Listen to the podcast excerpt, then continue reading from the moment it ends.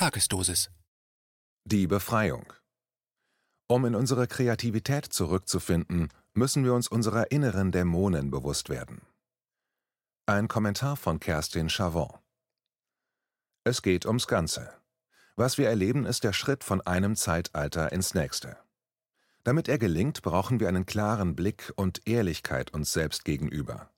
Wir müssen es wagen, die Dinge beim Namen zu nennen. So verlieren sie ihre Macht. Die klebrigen, dunklen Energien, die sich an uns heften und uns besetzen, müssen weichen, wenn wir uns ihrer bewusst werden und sie ins Licht schicken. Am Anfang war das Wort. So steht es im Johannesevangelium geschrieben. Es bedeutet, das Wort hat schöpferische Kraft. Aus dem Wort heraus entstehen Welten. Ein einfaches Ja oder Nein können Imperien aufbauen oder zu Fall bringen. Als einzigem irdischen Lebewesen obliegt es dem Menschen, die Dinge zu benennen und ihnen eine Form und eine Richtung zu geben. Wir entscheiden über Bedeutung und Sinn der Namen, die wir vergeben. Ist der Baum ein bloßer Holzlieferant, ein Tier eine Portion Fleisch, ein Kind ein heranwachsender Konsument? Sehen wir das Lebendige als Ware oder als göttliche Wesen, die es zu respektieren und zu schützen gilt? Im Laufe unserer Geschichte wurde uns das Bewusstsein, dass wir mit unserem Denken, Fühlen und Sagen die Welt erschaffen, nach und nach genommen. Wir haben es zugelassen, dass lebendige Wesen zu Dingen wurden, zu denen wir keine Beziehung mehr haben. Alle Zerstörung basiert auf der Vorstellung, dass wir mit dem Seienden nicht in Verbindung stehen. Die Erde ist ein Lieferant von Bodenschätzen, eine bloße Unterlage für chemische Substrate und Konstruktionen. Mineralien, Pflanzen und Tiere sind nichts als Ressourcen. Unser eigenes sinnloses Dasein verliert sich zwischen Fressen und Gefressenwerden und wird nur durch Ablenkung erträglich. So haben wir im Laufe der Zeit unsere Kreativität verloren. Wir sind zu Sklaven geworden, die sich von selbsternannten Autoritäten an der Leine führen lassen. Untertänig lassen wir uns maßregeln, einsperren, überwachen und unserer Grundrechte berauben. Keine Umarmungen, keine Hand, die die andere hält, Verlegen strecken wir uns zur Begrüßung Ellenbogen und Fäuste entgegen. Keine Familienfeier, keine Party, kein Konzert, kein gemeinsames Essen, Singen, Tanzen, Spielen. Was Freude macht, ist verboten. Verkehrte Welt Für die meisten scheint dies tatsächlich die neue Normalität zu sein. Sie glauben, was man ihnen erzählt und halten diejenigen, die das offizielle Narrativ anzweifeln, für in die Irre geleitet. So haben sich die Dinge umgekehrt und verdreht. Der mitdenkende Freigeist wird zum rechten Verschwörungstheoretiker und der Mitläufer zum Menschenfreund. Egoisten sind heute die, die gegen den drakonischen Freiheitsentzug protestieren, und verantwortungsvolle Bürger jene, die eine ganze Gesellschaft am Leben hindern. Kinder werden zum Schutz von Rentnern eingesperrt und Massenmörder kommen als Wohltäter daher. Die Kranken sind die Gesunden und die Gesunden die Kranken. Es ist ein teuflisches Spiel. Alles wird vertauscht. Links und rechts, richtig und falsch, gut und böse. Systematisch wird die Lüge zur Wahrheit verzerrt und die Wahrheit zur Lüge. In der fortschreitenden globalen Verwirrung ist von dem mächtigen Schöpferwesen, das wir einst waren, wenig übrig geblieben. Unsere Geschichte trägt den Namen Fortschritt und ist eine fortschreitende Bewegung vom Natürlichen hin zum Künstlichen. Wir werden unvollständig und fehlerhaft geboren und müssen erst zurechtgebogen werden, um ein richtiger Mensch zu sein. Zum folgsamen Konsumenten herangereift, arbeiten wir, um uns, so heißt es in der französischen Sprache, das Leben zu verdienen. Fern von uns ist die Vorstellung, dass das Leben ein Geschenk ist, die Erde ein Paradies und der Mensch ein vom göttlichen Atem beseeltes Wesen. Erzieherische Institutionen und Autoritäten zwängen den heranwachsenden Menschen in die der jeweiligen Gesellschaft nützliche Form.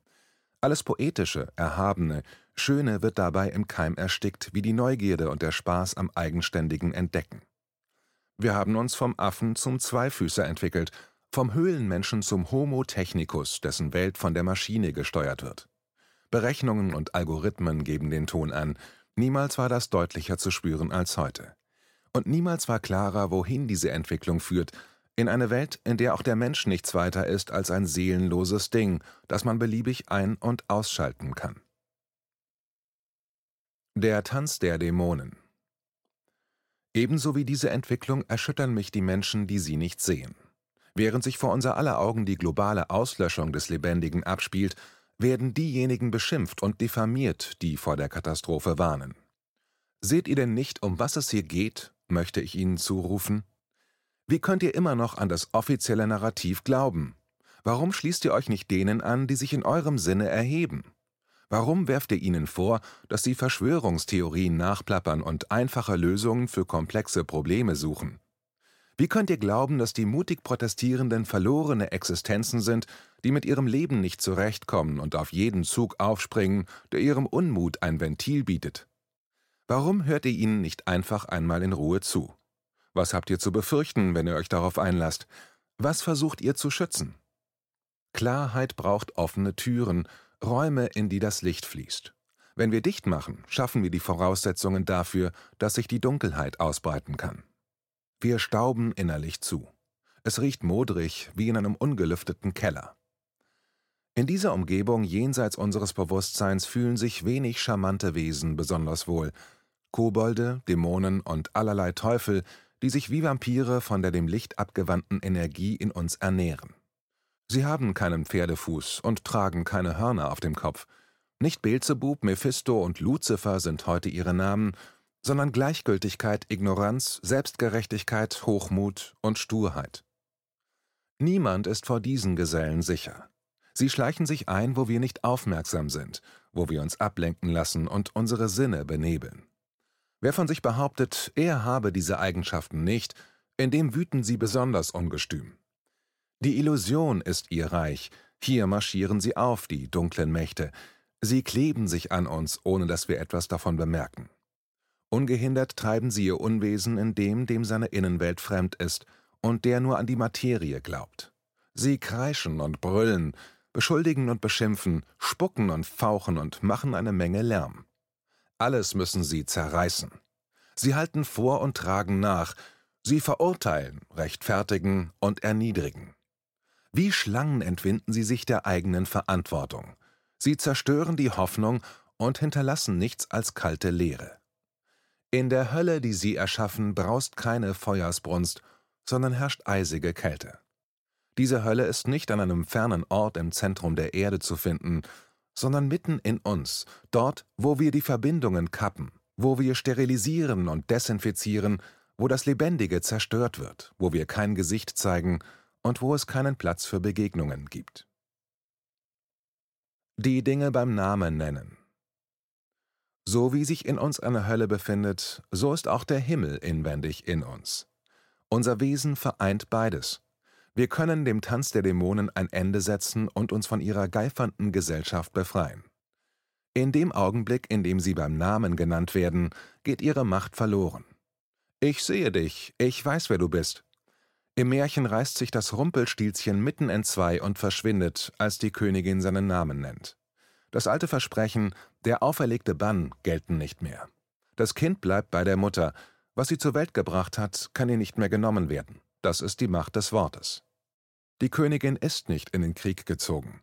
Sie hat keine Waffe zur Hand genommen. Sie ist bei sich geblieben und hat sich informiert.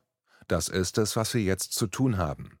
Wir sind dazu aufgefordert, in uns zu gehen und uns darüber bewusst zu werden, was in uns wohnt.